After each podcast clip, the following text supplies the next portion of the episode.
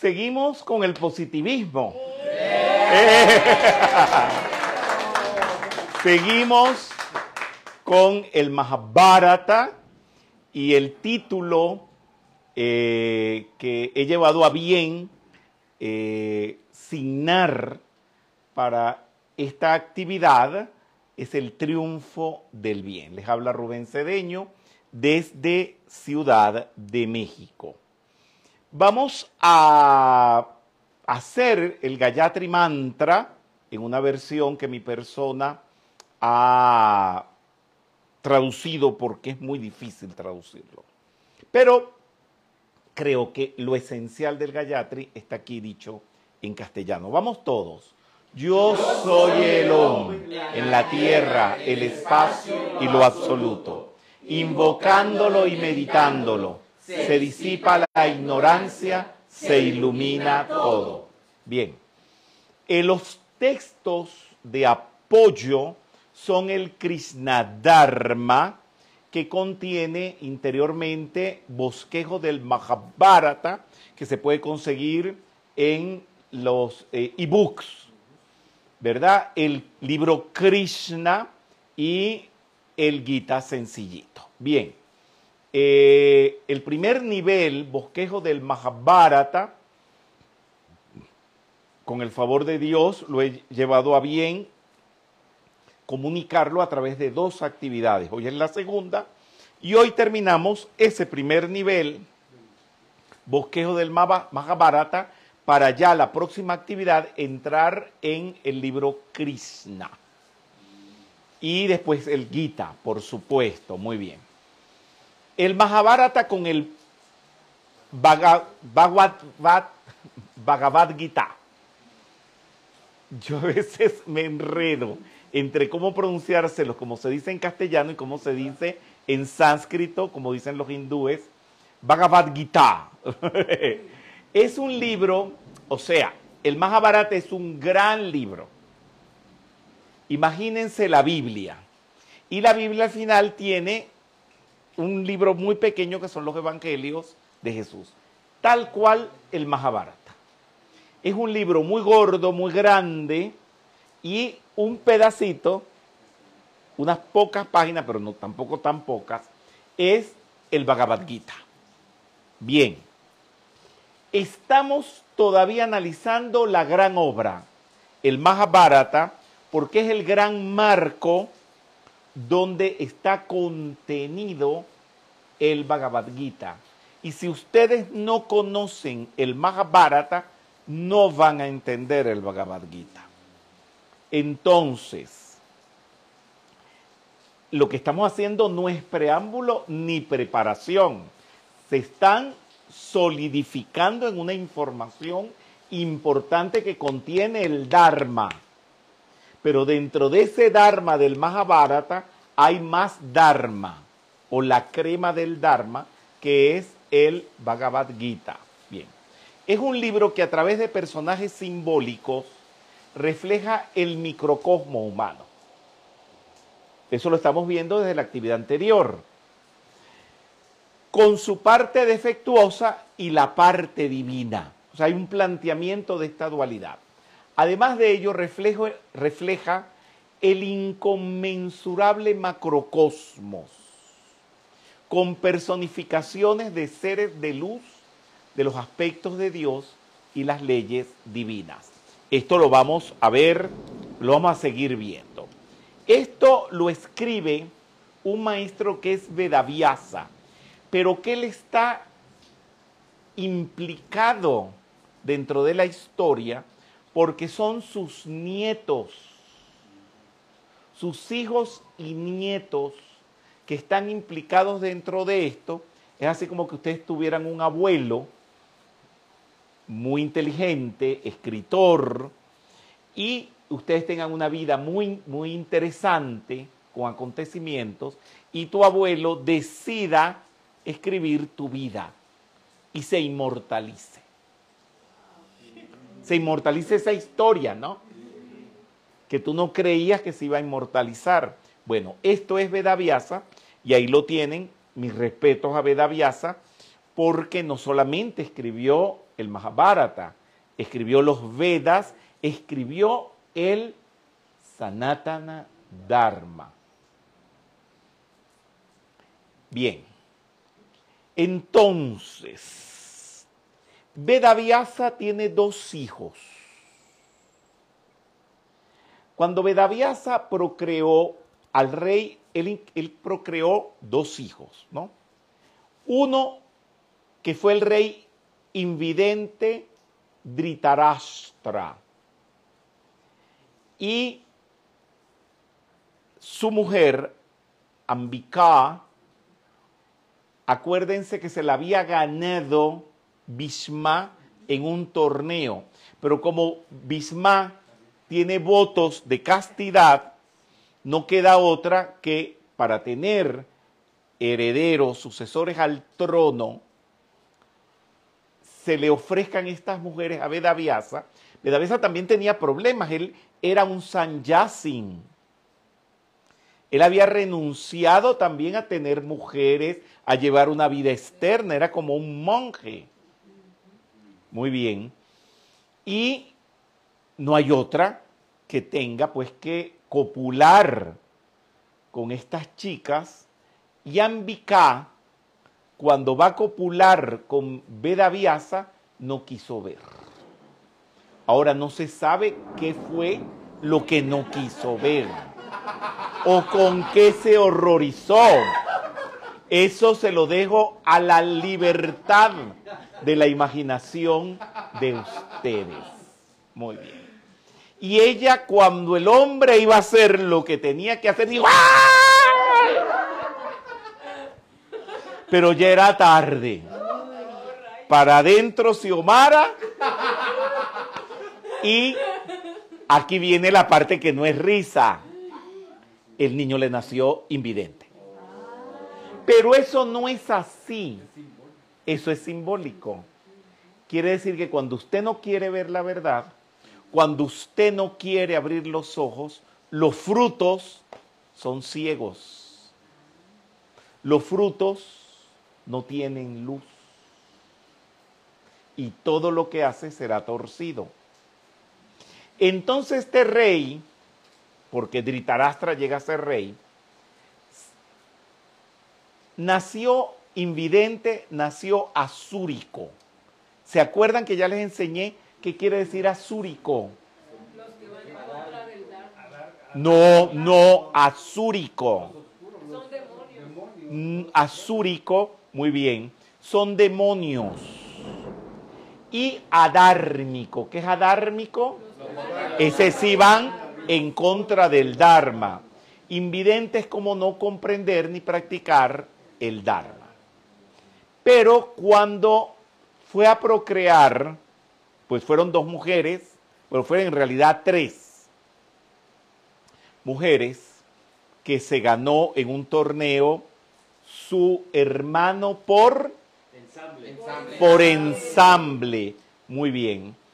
Eh, pero solamente con dos cohabita.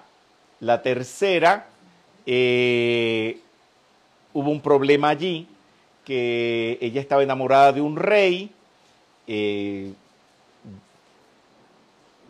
se le dio la libertad, Bisma le dio la libertad de que se fuera con su rey, del cual estaba enamorado, y el rey la repudió y se quedó sin el rey, sin Bisma.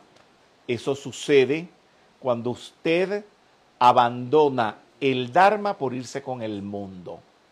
El mundo después te va a rechazar y te queda sin el Dharma y sin el mundo. Y ella de la rabia se inmoló, hizo una gran hoguera, se tiró a la hoguera y juró vengarse de Bisma, que no tenía la culpa, y renace en un gay, que después ya les conté toda la historia. Muy bien, que, que no gracias al gay, sino que desgraciadamente por el gay es que matan a Bhisma en la guerra del Mahabharata. Bueno, cuando de Vedavyasa procreó al rey vidente, Pandu, de tendencia débica, su mujer Ambalika, los nombres son preciosos. Ambálico, Ambálica mantuvo los ojos abiertos. Ella dijo, esto no me lo pierdo. Yo voy a abrir bien esos ojos y voy a ver qué es lo que me va a meter ese hombre a mí. Y como abrió los ojos, el niño le nació vidente, ¿verdad? Eh, y nació dármico, que es pandu, y débico. Ser vidente es estudiar, comprender y practicar el Dharma. Preguntas, más o menos. Esto es muy interesante. Muy bien. Entonces, del rey Pandu, que es vidente. Pandu es vidente. Y nacen los pandavas. Y del otro rey que es invidente nacen los Kauravas. Los Kauravas de lo que hoy en día es parte del norte de la India. Todo eso existe. Mi persona ha ido y desencarnó siendo muy joven el rey Pandú. Los hijos del vidente rey Pandú se quedaron huérfanos y pasaron bajo la custodia de su tío invidente, el rey Dhritarashtra. Claro, al desencarnar el rey Pandú, tenía que heredarlo, el reino, su hermano, ¿verdad? Pero era el de las fuerzas del mal. ¿Ustedes se acuerdan los votos de Bisma? Sí. El primero era el voto de castidad. De castidad. El segundo el voto de que no iba a tomar el trono. no iba a tomar el que no era- y no tercero, tener este, descendencia. ¿cómo? Iba a rendirse, a servirle al que heredara el trono. Y ahí es donde Bisma queda atrapado porque, por supuesto, el trono lo agarran los Kauravas. Uy, qué feo. Muy bien. El rey vidente Pandu heredó el reino de lo que hoy en día es parte del norte de la India y desencarnó siendo muy joven. Los hijos del rey, del vidente rey Pandú, se quedaron huérfanos y pasaron bajo la custodia de su tío, el invidente rey Dhritarashtra, por decirlo, el malo quien usurpó el trono de su hermano, el rey vidente Pandú, y dio origen a los Kauravas, el ejército del mal. Y aquí tenemos pues los hermanitos Pandavas, ¿verdad? Muy pechugones, unos guerreros. ¿Se acuerdan de las castas que se las enseñé? Son chatrias todos. Uy, unos eh, guerreros, ¿verdad? Muy bien. Pándavas, hijos del rey Pandu. Los nombres: Yudhishthira, Bhima, Arjuna. Arjuna es muy importante porque es a, con- a quien Krishna le dicta el Bhagavad Gita. Nakula y Sayadeva. Se casaron, los cinco se casaron con Draupadi. Ok. Son los sobrevivientes a la guerra del Kurukshetra contra sus primos el ejército del mal, los Kaurava. Kunti. Vamos a ver. Encarnación de la Madre Divina Cósmica. Esposa del rey vidente Pandú. O sea, la mamá de los Pandavas. Kunti. Madre de los Pandavas o Pándavas. El rey Pandú Óigame esto. Una vez en un bosque mató a dos siervos haciendo el amor. O sea, él lo disparó y no se, no se dio cuenta que estaban garchando. Y esto y estos eran unos devas. Le echaron una maldición al rey Pandú que no se le iba a parar más.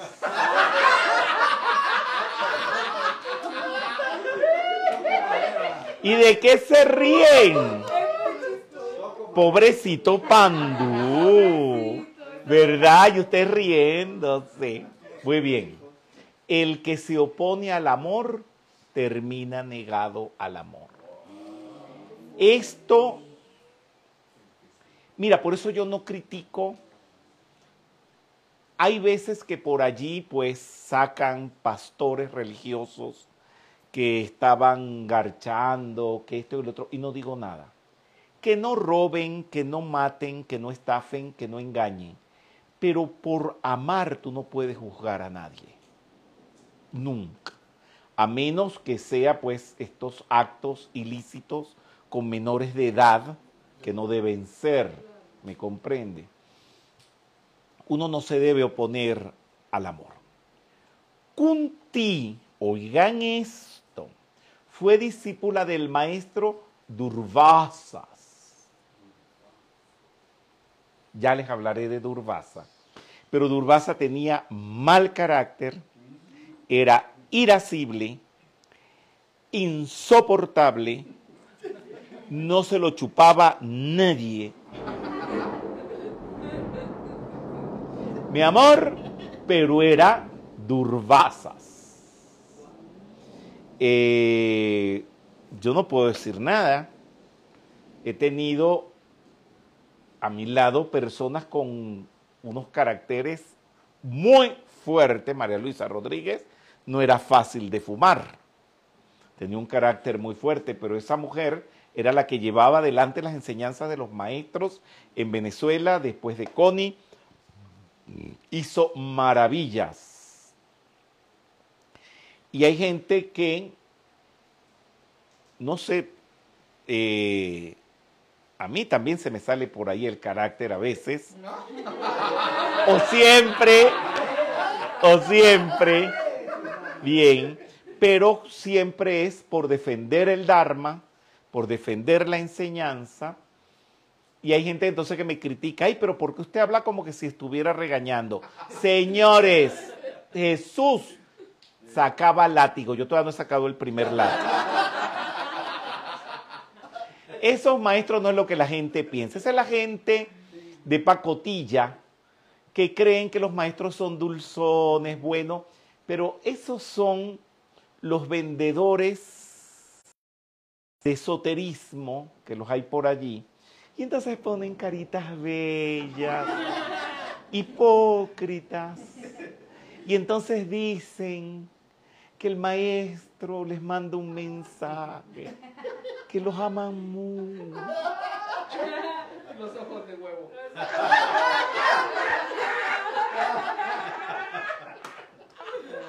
Y son unos pedazos de hipócritas, traidores, han abandonado la enseñanza, cobran por debajo de cuerda, eh, han abandonado proyectos de la jerarquía, pero son buenos, son amorosos.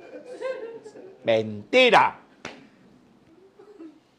Tibios los vomitaré de las fauces de mi boca, dice Jesús en la Biblia. Bien, Kunti fue discípula del maestro Durvasas, pero ese maestro, así duro, fuerte, insoportable, ya vamos a hablar de él, tenía poderes. Es que los que tienen poderes son así, pues tienen que cuidar los poderes. Y le dio a ella el poder. Acuérdense que el marido se quedó que no le paraba, no se le paraba. Bien. Ok. Y le dio el don de que ella podía invocar al Deva, al ser de luz que ella quisiera, cohabitar con él y tener un hijo de él. Muy bien. Y ella ni corta ni perezosa pensó muy bien lo que iba a hacer. Invocó a seres de luz para tener cada uno de sus hijos. Sus hijos son los cinco pándavas, el ejército del bien, o cinco poderes divinos en el ser humano, asociado a los cinco dedos de la mano. Muy bien. Aquí la tenemos a ella con sus hijitos. Y creo que será el marido, ¿no? Porque veo seis. Muy bien. La familia peluche. ¿Ah? Sí. Entonces, ¿qué significa eso? Que cuando tú tienes devoción a un ser de luz, el que invoca, ama y adora a un ser de luz, obtiene beneficios, resultados, hijo de ese ser de luz. Eso es lo que significa eso, ¿verdad? Y son frutos de ellos por principio de causa y efecto y de generación. Durbasas. A mí me encanta el durbas. Ya les voy, a, les voy a enseñar la foto de una vez para que lo visualicen. Míralo. ¡Oh! Déjenme decirles, yo soy fan de durbasas. Así que pórtense bien. Por... Pórtense bien, porque si no lo llamo ya. Santo Rishi, encarnación del señor Chiva. Ajá. Muy bien. ¿Qué les puedo decir? ¿Ah? Él es uno, uno, no son, siete Rishi son los de la USA mayor, pero él es un Rishi, ¿me entiende? Así que saquen los guaraches, que lo que viene es jarabe tapatío. Tururum, tarara, tarara, tarara, bueno, saquen los, vayan sacando los guaraches y váyanse preparando y a calentar los motores, caramba. Maestro de carácter fuerte e iracundo. Ay, cuando yo leí eso dije, ese es de los míos. Del primer rayo azul, fácilmente alterable. A eso me encanta. De nada se ponía insoportable ante el Adharma. Ah, él era fácilmente alterable en el Adharma. Y por eso, en el lugar donde aparece, siempre es recibido con gran respeto por humanos y seres de luz, para no despertar su ira. Entonces le llevaban chocolaticos, pan sin gluten, refrescos sin azúcar. ¿Cómo, cómo, cómo? Ah, topochicos. No, pero se lo estoy diciendo en serio. Para tener al maestro contento. Pero si se halaga al Durvasas, se contenta con esa persona. Y es capaz de dar las más grandes bendiciones, como lo hizo con su discípula, la reina consorte Kunti, al darle un mantra para tener descendencia divina. Oh, aquí está el Durvasa. Te quiero, Durvasas. Muy bien. Es hijo o expresión del señor Shiva. Muy bien. Kunti. Invocó al Dharma y tuvo un hijo del Dharma. ¿Verdad? Concibió a Yudhistira, hijo del Dharma. Invocó a Vayu y tuvo a Bhima, el más fuerte y valeroso de los Pandavas, destructor de los demonios. Invocó a Indra, el rey de los cielos, el rey de los de Barrajas, y concibió a Arjuna. Tonta no era, ¿verdad? El arquero acertado ganador por, por seguir los dictados de su maestro Krishna. Y de los dos devas mellizos, Ashwini, que personifican el amanecer, hijos de Helios y Vesta, concibió a los mellizos Nakula y Sayadeva. No perdí el tiempo. No, pero no me van a decir que esto no es apasionante. Es, bueno, bueno, háganse amigos de Durbasa, que Durbasa les dé el mantra, bueno, se lo digo a las chicas del grupo, ¿verdad? Y a las chicas aquí que me están viendo eh, eh, detrás de las cámaras, hablen con Durbasa, que les dé el mantra y empiecen a parir hijos de los maestros ascendidos. Qué bueno está eso, ¿no? Qué raro que no hacen preguntas. Están, no sé si están ausentes o abismados, boquiabierto. Muy bien. Draupadí. Está, ven acá, la Draupadí es tremenda. Es manifestación de la señora Lasmi, amada del señor Krishna, princesa consorte por ser esposa poliándrica de los cinco hermanos Pandavas. Ella era poliándrica. Yo ando buscando una metafísica poliándrica para ponérselas de ejemplo y no he encontrado ninguna. A lo mejor por ahí me escriben alguna poliándrica. Tenía cinco maridos. Oye, sí. ¿Cómo sería eso de noche? No sé. Arjuna en un torneo conquista por esposa a Draupadi. Y Draupadi estaba buenísima. Por delante, por detrás, por arriba, por abajo, por donde la vieras. Muy bien.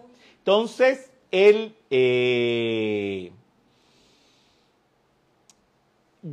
¿Cómo? Déjame por dónde iba. Arjuna en un torneo conquista por esposa a Draupadi. La reina consorte Kunti, madre de los Pandava, los adiestró a sus cinco hijos, que lo que era para uno era para todos. Qué bueno, ¿no? Sí.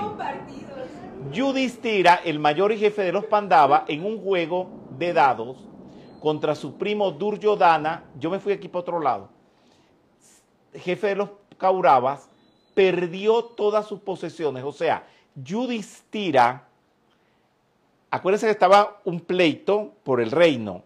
Entonces deciden jugarse el reino en un juego de dados. Y Yudhishthira, el mayor jefe de los Pandavas, en un juego de dados contra su primo Duryodhana, jefe de los Kauravas, perdió todas las posesiones. Incluso a Draupadi. Duryodhana le ordenó a la reina Draupadi desnudarse. Era malo, pero malo de verdad. Y pregunta qué hacía Krishna. Ella se iba quitando el sari y Krishna le mandaba más tela. Más la desnudaban y más tela le mandaba a Krishna. Sí, eso me encanta. Duryodhana le ordenó desnudarse a la reina Draupadi, pero mientras más ropa se quitaba el señor Krishna, más ropa le suministraba. Y de esa manera nunca perdió su honor es el velo de la madre, que nadie puede desvelarlo, mucho menos los malos. Sea, no se preocupen por los que traicionan la enseñanza, traicionan al facilitador, le dan la espalda a la instrucción, están en el momento de la actividad y se van. No se preocupen. Ellos van a querer desnudar a Draupadi y no van a poder van a querer entender y no lo van a lograr. Y aquí está Draupadi, la están viendo, la ubican abajo. Y, y, Krishna mandándole toda la tela. Nunca, Krishna es el Cristo, no va a permitir que se sepa la verdad. Quitarle los velos la, madre es la sabiduría de la naturaleza, es la sabiduría del Dharma.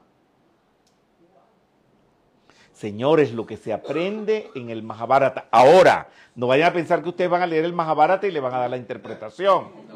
Esa interpretación se las da Esteban. Bien, aquí está pues la madre lásmica. Madre divina cósmica poliándrica todos los hombres y algunas mujeres que lo deseen pueden hacerse esposos de la Madre Divina Cósmica. Esposos o esposas. Aquí se valen las relaciones lésbicas. Nosotros somos muy modernos. Así que ese asunto de que los hombres nada más se van a enamorar de la Madre Divina, de que los hombres nada más se van a enamorar de la Madre María ir en cruzadas por la Madre María, bueno, está bien, pero las mujeres también. ¡Eh! Me van a ser líder de la, ¿cómo se llama? La, la NH, ¿cómo? LTV, ¿cómo se dice? Espera, uno solo que me lo diga. ¿Cómo? LGBT. LGBT. Me, voy a poner ahora de líder en el asunto. Por eso lo puse todos los hombres y algunas mujeres que lo deseen pueden hacerse esposos de la Madre Divina Cósmica. Fue lo que hicieron los pándavas. Por eso todos se casaron con ella. Y casarse con ella como lo hicieron los cinco pándavas con Draupadi, encarnación de la Madre Lakshmi. Esto me encanta. Pero no voy a pensar que eso lo dice así el, Mahabharata. El Mahabharata no dice que el LTV, ¿cómo es la cuestión? LGBT, que el LGBT, eso no existía en esa época. Eh, la madre, por supuesto, la madre Lakshmi es el segundo aspecto de la madre divina cósmica, y esto es lo que hacen los caballeros, los caballeros con la madre María.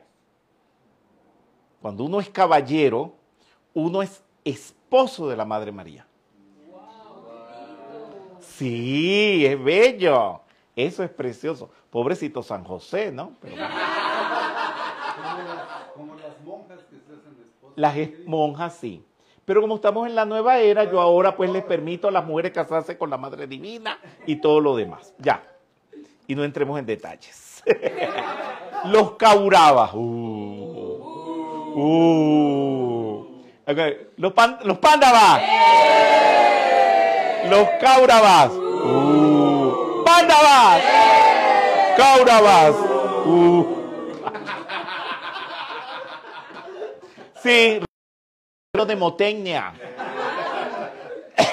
para que se recuerden para siempre, porque haciendo todo eso que estamos haciendo, estamos energizando este, todo esto, kinesiando, para que siempre se acuerden. ¿Verdad? Kauravas. ¡No! ¡No! Uh, Kaurava, uh, uh. Pándavas. Bueno, son descendientes, los Kaurava, son descendientes del invidente rey Dhritarashtra y la reina consorte Gandhari del Mahabharata, ejército del mal, asúricos y adármicos. Eh, se ganaron, perdieron todos los billetes de la lotería. Crueles e injustos. Una vez Veda Vyasa fue a visitar a la pareja real. Y la reina Gandhari colmó de atenciones a Veda Vyasa. Y este le concedió la bendición de tener 100 hijos. wow, Uh, sí. Y dio a luz un tolete de carne dura. Wow. Y Veda Vyasa ya dijo, bueno, ¿y qué me hago yo con este tolete de carne dura? Entonces, Veda Vyasa le dijo que buscara el cuchillito amarillo ese que tengo en la gaveta, que corta muy bien, ¿verdad? Y le dijo, córtalos con el cuchillito que corta muy bien en 100 pedacitos para que se conviertan en niños. Y fueron los kurus o los kauravas. Todo el que ignora el Dharma es como un pedazo de carne sin vida. Nah, yo les dije que iban a aprender mucho. Y por eso estas actividades, porque esto es tremendo. Muy bien. Y aquí están los Kaurava. Uh. Kurukshetra. Guerra entre las fuerzas débicas del bien y el Dharma o yo superior, representada por los pándavas contra las asúricas del mal y el adharma o yo inferior, representadas por los kauravas, lucha que se libra dentro del ser humano y el mundo externo entre ambos poderes a cada instante. Aquí está pues, les puse un ser humano con las dos vertientes, la pandávica y la caurávica. ¿Se van entendiendo, verdad? Sí, muy bien.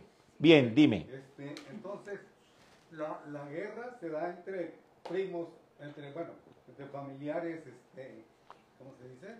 Ensamblados.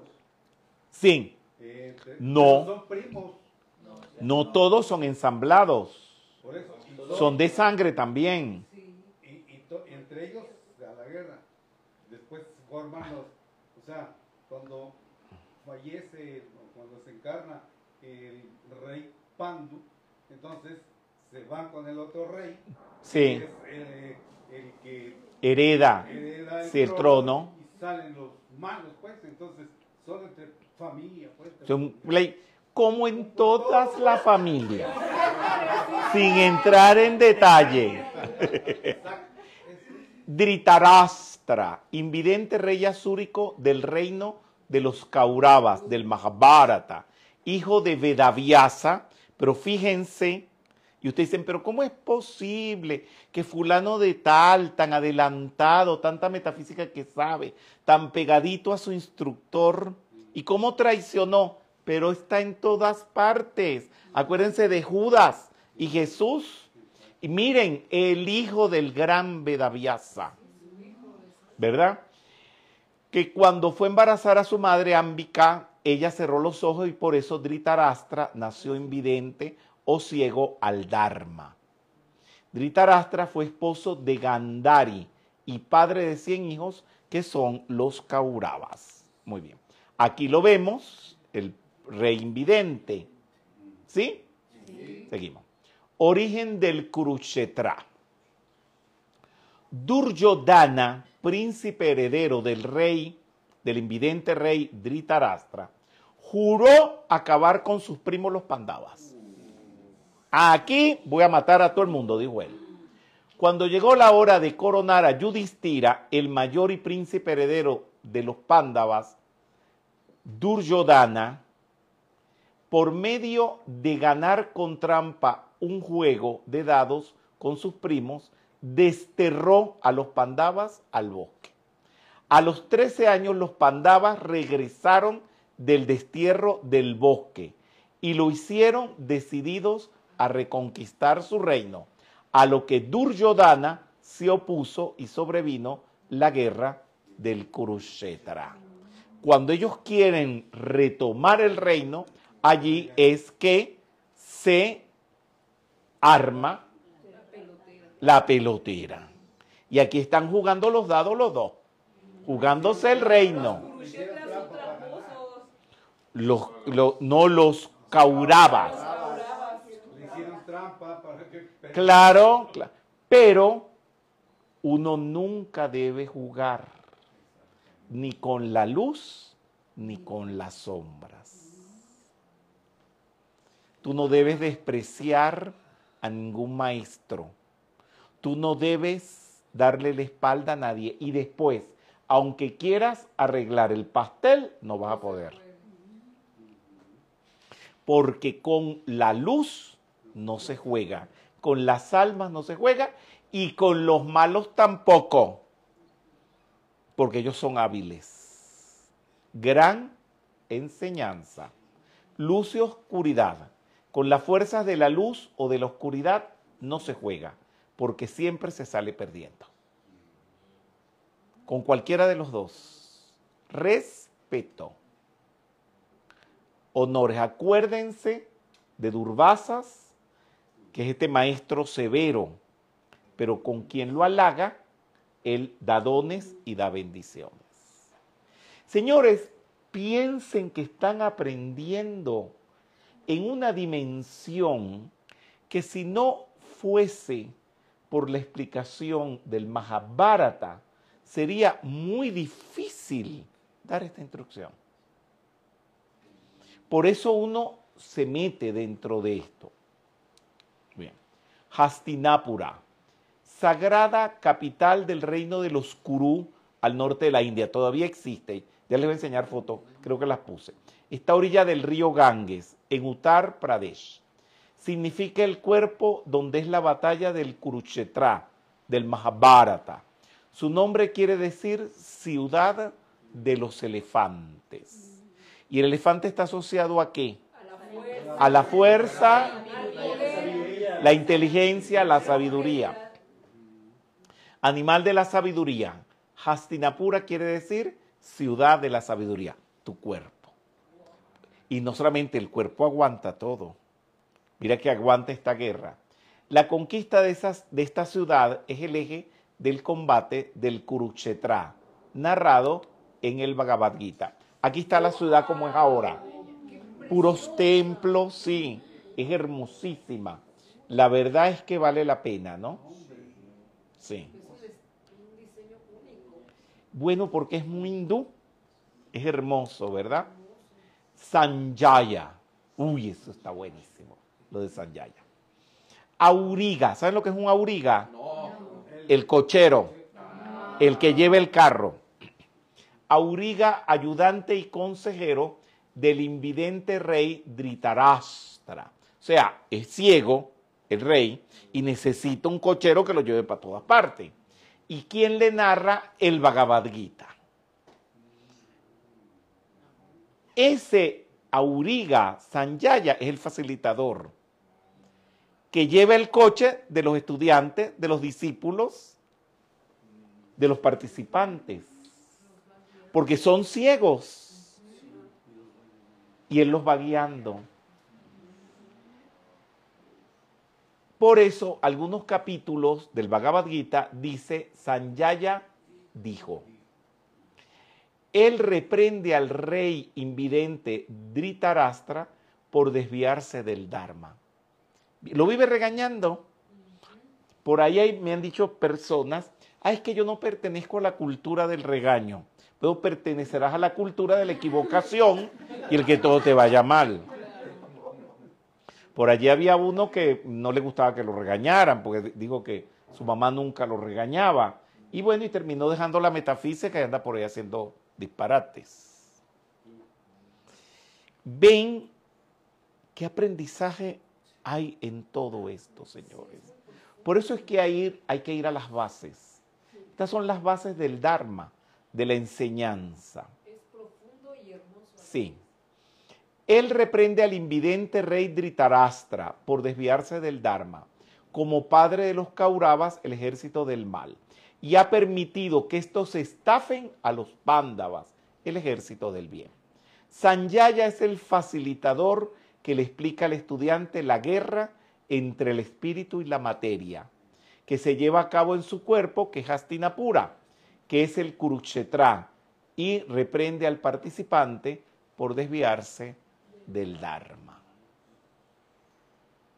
Les dije que ustedes estaban en un entrenamiento para ahora, pero creo más que todo para el futuro, para los días que vienen, los meses que vienen. Esto es muy importante. Y aquí tenemos a Sanjaya. Muy bien. Arjuna. Wow. Arquero. ¿Sabe por qué es arquero? Porque uno siempre tiene que dar en el blanco. Héroe de la guerra del Mahabharata, donde luchó junto, a sus hermanos los Pándavas, o el ejército del bien en contra de los Kauravas, el ejército del mal. Hijo de la reina Kunti y Pandú, ocultamente engendrado por el señor Indra. Ya les voy a enseñar una foto de Indra. Arjuna quiere decir claridad, iluminación. Discípulo del Señor Krishna, pero espérate, es mucho. Discípulo del Señor Krishna, ¿verdad? Hijo de Indra. No era cualquier changuito, ¿verdad? Que está pasando por la calle. Quien eh, Krishna le manejó su plan divino de perfección, le instruyó el Bhagavad Gita mientras le conducía su carro en la guerra del Kurukshetra. Arjuna representa el estudiante interno en el despertar del ser interior. Aquí está. Indara, el padre de Arjuna, jefe supremo de todos los de Barajas, huestes de Devas y directores elementales cósmicos. No, no fuego. De todos los elementales, fuego, aire, tierra, pero directores cósmicos. Su nombre significa jefe, regente del Akasha. Esa gente que dice que lee los registros akáshicos. Los registros akáshicos son los registros cósmicos del tribunal kármico y no llega nadie. Pues si no pueden ir a los registros kármicos, que son los que corresponden a la tierra, mucho menos a los akáshicos. Ven cómo tanta gente miente por allí y es por ignorancia. Por ignorancia usan esos términos. Y por ignorancia también la gente les cree. Identificado con el elemento éter y el sonido cósmico, y da origen al órgano del oído, el OM. Padre espiritual de Arjuna, héroe del Bhagavad Gita, conocido con el nombre de Akasha. Indra también se conoce con el nombre de Akasha, el supremo señor del ceremonial. El ceremonial, buenas tardes. Por favor, me podría dar tal información. ¿Se acuerdan en la actividad pasada que les hablé de la gente que se comunica por aquí por las redes sin ceremonial? Señores, no es que usted se salta el ceremonial y se queda buenas tardes por allí. No. El señor del ceremonial te va a pasar factura. ¿Cuál es la factura que te pasa el señor del ceremonial cuando no cumples con el ceremonial? Díganme. No. ¿Qué factura te pasa a ti, Indra, cuando no cumples con el ceremonial? No lo pueden imaginar.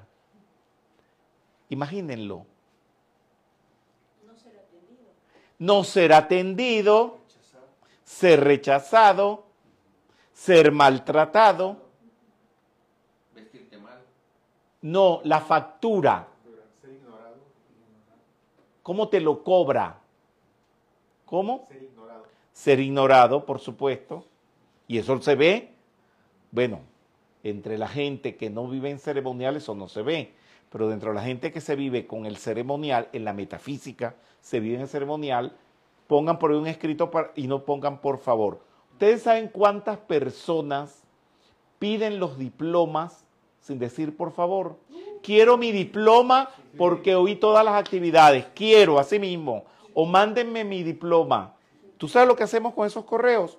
Los borramos y no les damos nada. Falta de ceremonial, de un por favor, de unas buenas tardes. ¿Cómo estás? Bueno, se lo invoca antes de iniciar todo servicio espiritual, ceremonia o acto sagrado, porque cada acto mágico y espiritual está bajo su regencia de Indra. Es mencionado en el Mahabharata y es patrono de los, los sadias o los oficiantes divinos. O sea, los sacerdotes, pues. Sadyas. Ahí está. ¡Wow! Mi respeto, Indra. Sí. ¿Qué tal? Ah, ya se empezaron a enredar con los nombres. Papá, Indra, es un Aditya. El padre de todos los de Barrajas o de Barrayas. El señor del rayo también.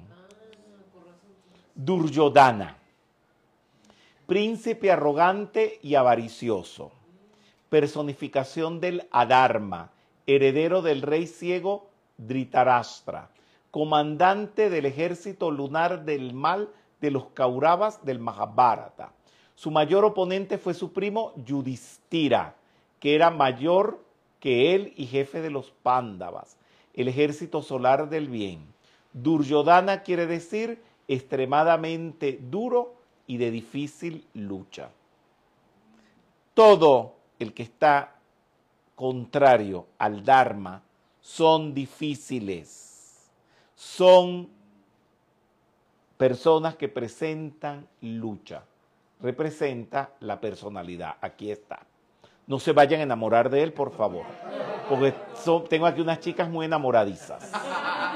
Calientes. Y aquí está el Adharma. Él es hijo del Adharma. Mira eso. No, no, pero es que esto es demasiado. Muy bien. Krishna, el supremo avatar encarnación de Parabrahman, de Ishwara y Atman. El ser interno, el ser universal y el absoluto, o lo absoluto. Principalmente la octava encarnación del Señor Vishnu, también de Shiva y de Brahma. Espérate. Todo. No, pero ustedes no saben lo que viene. No saben lo que viene. Con todas las maravillas que estamos aprendiendo, ahora es que les falta. Él es, fíjate, representa el ser interno, el ser universal y lo absoluto. También representa a Shiva, Vishnu y Brahma, uno de los primeros seres divinos desenvueltos, encarnados en la tierra. Por allí dicen algunos libros, el primer Cristo despierto en la historia de la humanidad. Y no, hay una cosa más tremenda todavía. Por ahí lo voy a decir en las actividades que vienen, pero se las voy a adelantar. Hablar de Krishna en la forma que sea, lo conecta uno inmediatamente con él. Y empiezan a pasar milagros. Sí. Dime. Magali Prada. Indra, al ser una aditya, ¿es de la misma estatura que Madre Divina Cósmica? Ay, espérate un momento. Eso de estaturas es producto de la mente humana. No se puede medir. Mi persona que ha tenido que escribir todos esos libros organizándoles la jerarquía cósmica, me veo en ese problema porque ellos brotan del gran sol espiritual central juntos. Son aditias. Y si pongo a alguien primero, entonces el aditya tendría que ser uno solo. No, nacen todos juntos. O sea, la Madre Divina Cósmica, Indra, los Diagnibudas, cuando se dice aditya, es que todos son primordiales. El arcángel Miguel. El arcángel Miguel es un aditya. La Madre Divina Cósmica es una aditya. Magali, ¿me entendiste? Es un misterio. En la metafísica no hay misterio, pero este es un misterio. No te preocupes que se ríen de todo. Me tienen hasta aquí. Desde que llegan. Eso es risa y risa. Y ahora vamos a comer y es risa y risa. No comen por estarse riendo.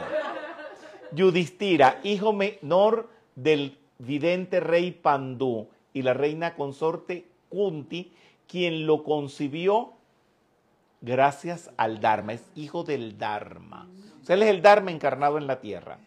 Yudhistira quiere decir estable en la contienda. Nada lo perturba. Tú no te debes perturbar nunca, tú no puedes perder los estribos jamás. Representa al participante de la vida interna, que permanece en ella venciendo todos los obstáculos. Entonces, estos son seres que usted tiene que conectarse con ellos y vivenciarlo. Tenía una comprensión privilegiada del Dharma. Era un gran piadoso, humilde y discreto. Uno, para pararse delante de unas cámaras, para dirigir grupos, uno tiene que sacar carácter, uno tiene que sacar una, ya te doy palabra de pregunta, uno tiene que sacar carácter, uno tiene que sacar fuerzas y puede parecer uno orgulloso, pedante, autocrático, eh, bueno, todas todos los defectos, muy bien. Pero hay algo que la gente desconoce. ¿Qué es lo que esa persona se está callando? ¿Qué es lo que esa persona no está diciendo de sí mismo? ¿Qué poderes tiene esa persona que no revela? Y ahí está su humildad y ahí está su discreción. No sé si van capturando, esto es muy interesante. Fue a quien Bisma le dirigió su último canto, porque estaba a ser la guinda sobre el postre, o la cereza sobre el postre. Es la última actividad de este curso, es que Bisma, antes de desencarnar, dio una gran instrucción y se las he puesto como un libro aparte y la última actividad es el testamento de Bismarck, que es la cosa más bella porque a que no adivinan a quién se lo dirige. A Bedaviasa. No. Bedaviasa era su, su hermano, ¿no? No. No es a una no se lo dirige a una persona. ¿A quiénes? A los A los Pandavas. pándavas. A los débicos. No. Lo- a los A nosotros. Sí. Pero dígame la palabrita. No, ay, eso, la humanidad. A los facilitadores.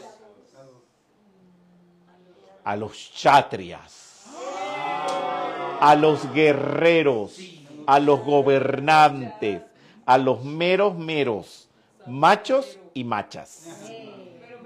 Porque ahora, con esta cuestión con el generismo, mira lo que acabo de inventar, machos y machas.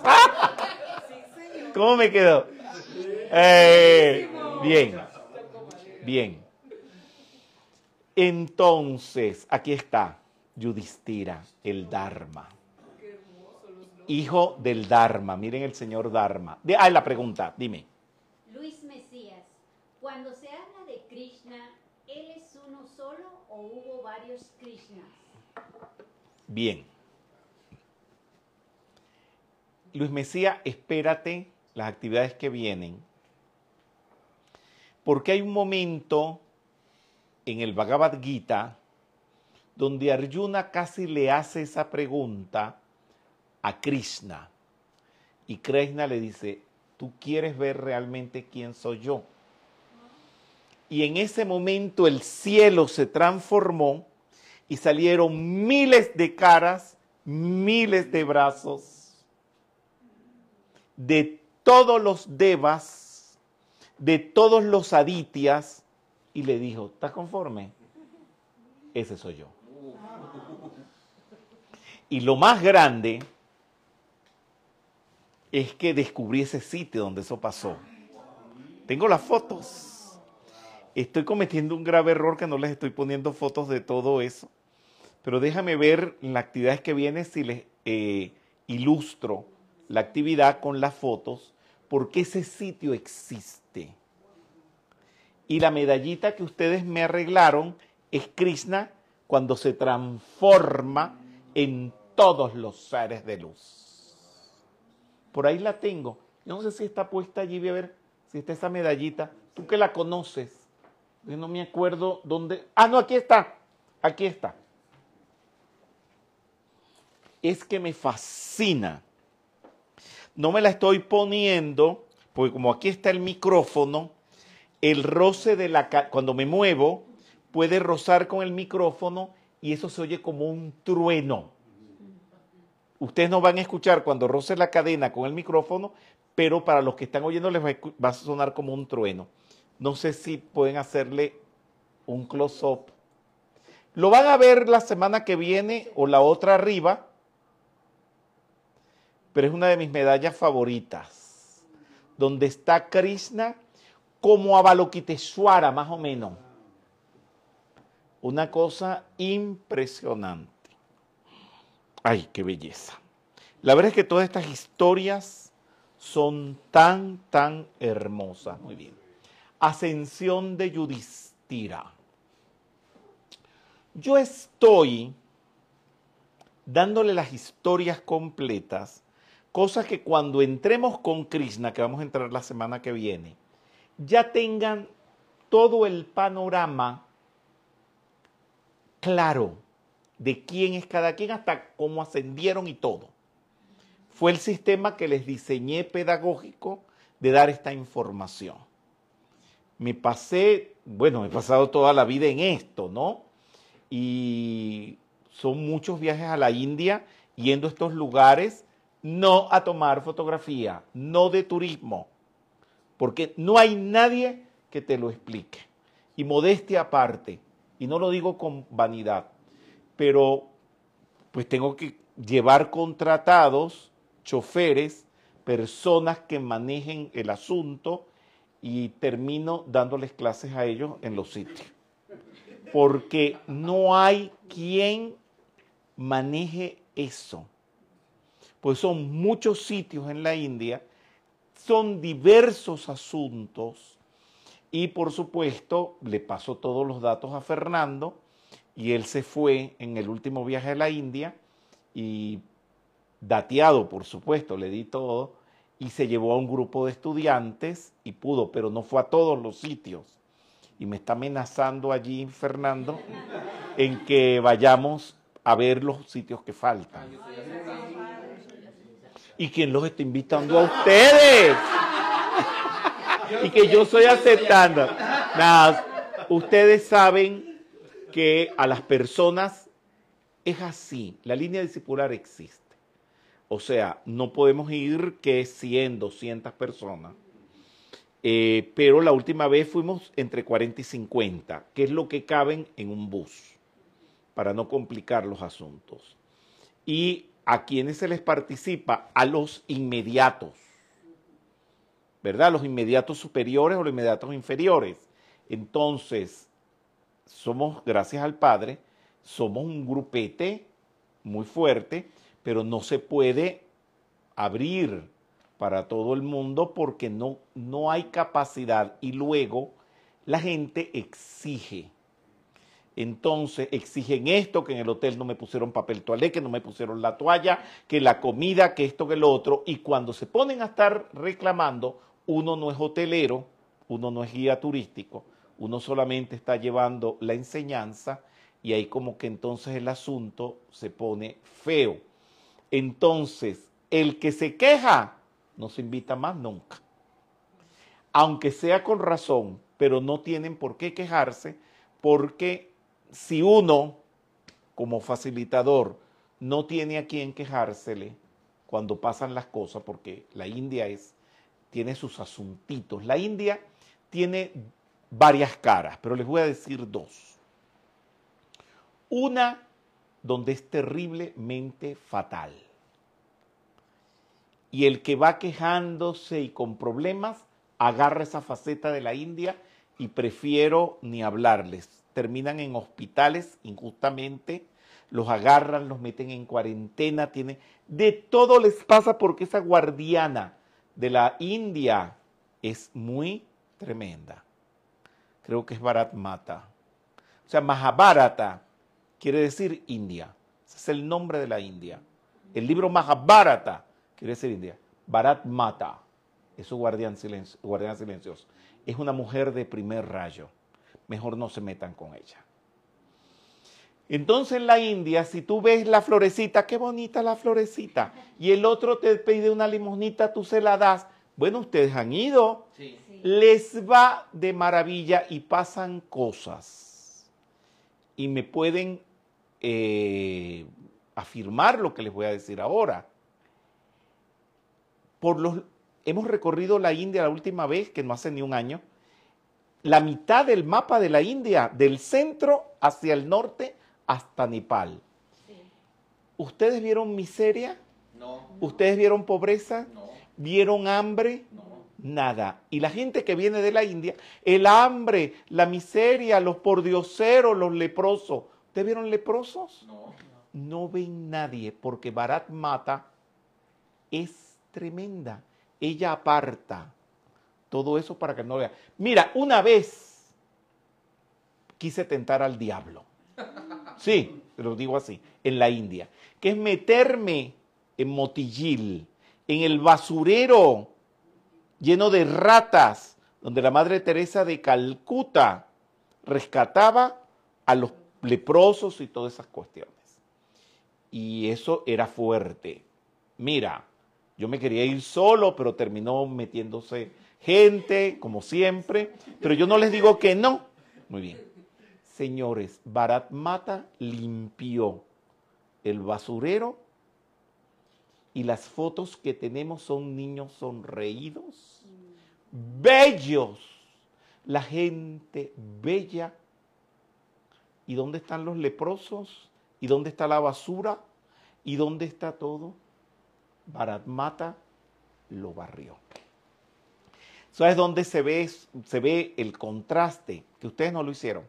En los aeropuertos, cuando uno está haciendo la fila para tomar los aviones y te pones a hablar con los otros turistas, que entonces le dice que los robaron, que los infectaron, que les dio esto, que les dio lo otro y no sé cuánto, y el grupo, los dármicos, los débicos, porque ya me están entendiendo el lenguaje y me hace muy feliz que me entiendan. Este, nada, dicen, ay, de verdad, no se enteran de nada. Miren, y nosotros las hemos pasado fuertes. ¿Se acuerdan ahora cuando fuimos en el último viaje que tuvimos problemas para entrar a Nepal? Sí. Que se me olvidó cuál fue el problema. No sé qué fue el problema, que se acuerdan que había un lío en la oficina de entrada y eran filas y filas de gente y empezaron a hacer, había un grupo que nos empezó a hacer brujería y decretos contra nosotros. Sí. Y salí como durbazas. Ahí sí es verdad, no comí cuento y me les paré de frente y les empecé a lanzar en sánscrito. Y ustedes repetían, yo digo, repitan conmigo. Yo le iba diciendo lento y ellos entendieron. Y en- que no, que estábamos en la frontera con Nepal, en el tierrero, los perros ladrando, en la basura, las cloacas, en medio de todo aquello y de noche. Era de noche, yo me acuerdo. Bueno, entonces ellos sacaban más mantra y más y había una bruja que se ponía en el medio. Yo no sé si ustedes vieron todo aquello. Claro, cuando yo vi que ellos sacaron la artillería pesada, le dije, ahora va la nuestra. Y empezamos a hacer los decretos en castellano. Y ahí, cuando ahí, se asustaron y se fueron. ¿Se acuerdan? Es fuerte. La India es fuerte. ¿Ah? Era un Kurukshetra, sí, era un Kurukshetra, bien. Bueno, Yudhishthira y los Pandavas ganaron el Kurukshetra y fue coronado rey Yudhishthira. Él y sus hermanos entregaron su corriente de vida en las nieves en el Himalaya. Ya le enseñé los Himalayas, ¿no? En la foto, eh, cuando les hablé ahorita de Julián.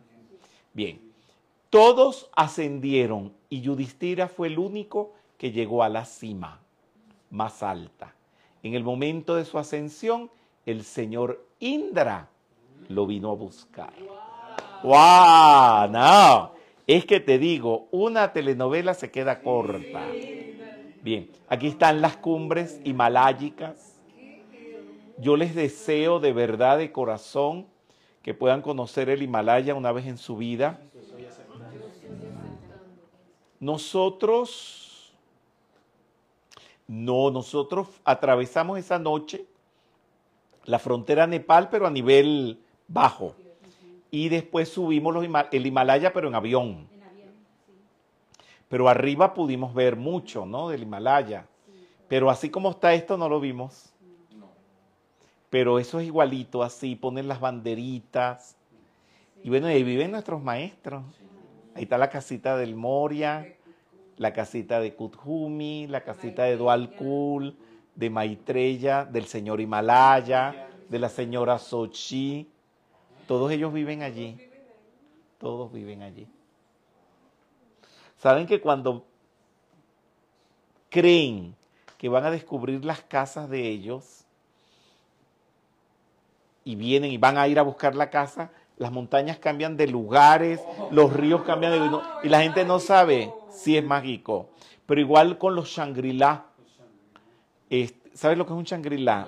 Bueno, ahí en medio de la nieve aparece como un tunelcito chiquitito y te metes.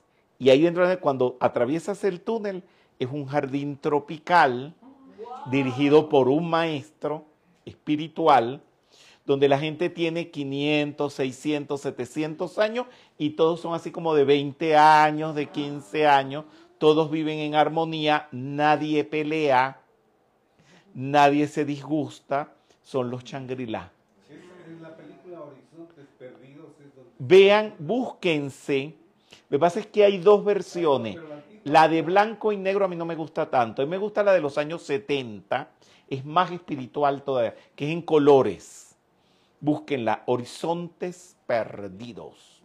Oye, Es- espérate, no me, no me acosen porque a veces quiero decir más cosas y después se me va de la mente. Miren, lo, la historia es cierta, la de la película es cierta. Se montan en este avión y ahí van unos escogidos por los maestros para ir a vivir al Shangri-La. Y el futuro director del Shangri-La, porque se está muriendo el lama que dirige el Shangri-La. Y entonces el avión, ellos con sus poderes mentales, hacen que el avión se eche a perder. El avión se estrella contra la nieve, pero los que se tienen que quedar vivos quedan vivos y de inmediato entonces aparecen los lamas, los maestros en medio de la nieve y todo eso y se los llevan. Y pasan el tunelcito y aparece aquel templo con aquello y todos eran unos ancianos, pero todos parecían de 20 años. Y dentro del grupo hay uno amargado, hay uno eh, con ambiciones y este tipo de cosas y se enamora de una de estas muchachas bellas, preciosas. Y le dice, sácame de aquí, vámonos de aquí, con odio, ¿me entiendes? Mi amor, en lo que salieron, la, la jovencita se convirtió en una viejita como de 300 años, vino una luz, se los llevó y todo. Uno no puede desarmonizar. La enseñanza es muy grande de esa película. Y eso está basado en hechos reales. Eso existe. Los Shangri-Las existen. Y en Rishikesh, en el Himalaya, no será como esto así tan, tan fantabuloso como lo que les estoy contando, pero hay ashram que más o menos se acercan a esto. Me he dedicado días enteros a recorrerlos y son gente que viven en armonía, son vegetarianos, viven en renuncia, son amorosos, dulces, plácidos, una cosa impresionante. Eso existe, señores. Y hay veces, pues, que cuando no se pueden tener extensiones de terrenos tan grandes, a veces que hay habitaciones que son pequeños shangri-las. Bueno, eh, ¿qué me ibas a preguntar? La- la- la antagónico de, de la- del Himalaya son los Andes. No hay antagónicos. Será este. La parte Bueno, las dos polaridades, su polaridad, ¿verdad? Es el foco femenino está en los Andes y el masculino está en el Himalaya. Sí, señor. Himalaya, cordillera más alta de la Tierra, techo del mundo. Se encuentra el monte Everest, están Darjeeling, Kashmir y la residencia de muchos maestros espirituales. Es el polo masculino de la Tierra. Es tradición ir a meditar, a encontrar un maestro y a iluminarse al Himalaya. No sé por qué lo puse en plural, pero es en singular. Al Himalaya. Prueba final de Yudhishthira. Al ascender Yudhishthira quiso subirse con su perro al carro del señor Indra. Tenía un perrito, Yudhishthira. Y entonces se quiso meter, en el auto del señor Indra. Pero agarró Indra y le dijo, con ese perro tú no vas a entrar aquí. Y pregúntame qué le dijo no Me quedo con el perro. Me quedo con el perro. Dos machos, carajo, enfrentándose. Era una prueba. Si hubiera votado al perro, no asciende. Pero este se opuso y Yudhishthira, Yudhishthira se negó a ascender. En ese momento el Señor del Dharma le abrió el camino al cielo. Dice, no, pero es que vengan acá, señores. Ustedes necesitan, y los que están detrás de la cámara, necesitan saber todo esto para que entiendan cómo conducirse en el sendero espiritual. Yo sé que todos empezamos con los libritos de Connie Méndez, la ley de mentalismo. Señores, esta es la continuación de eso.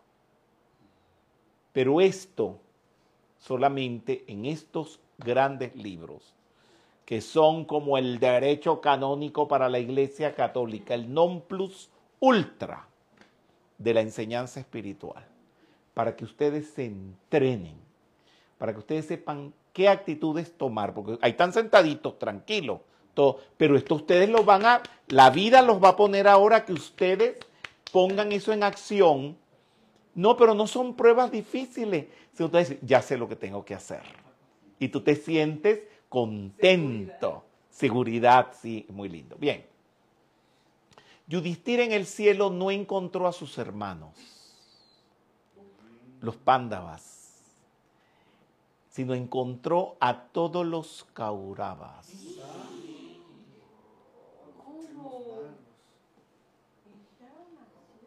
Sí, señor.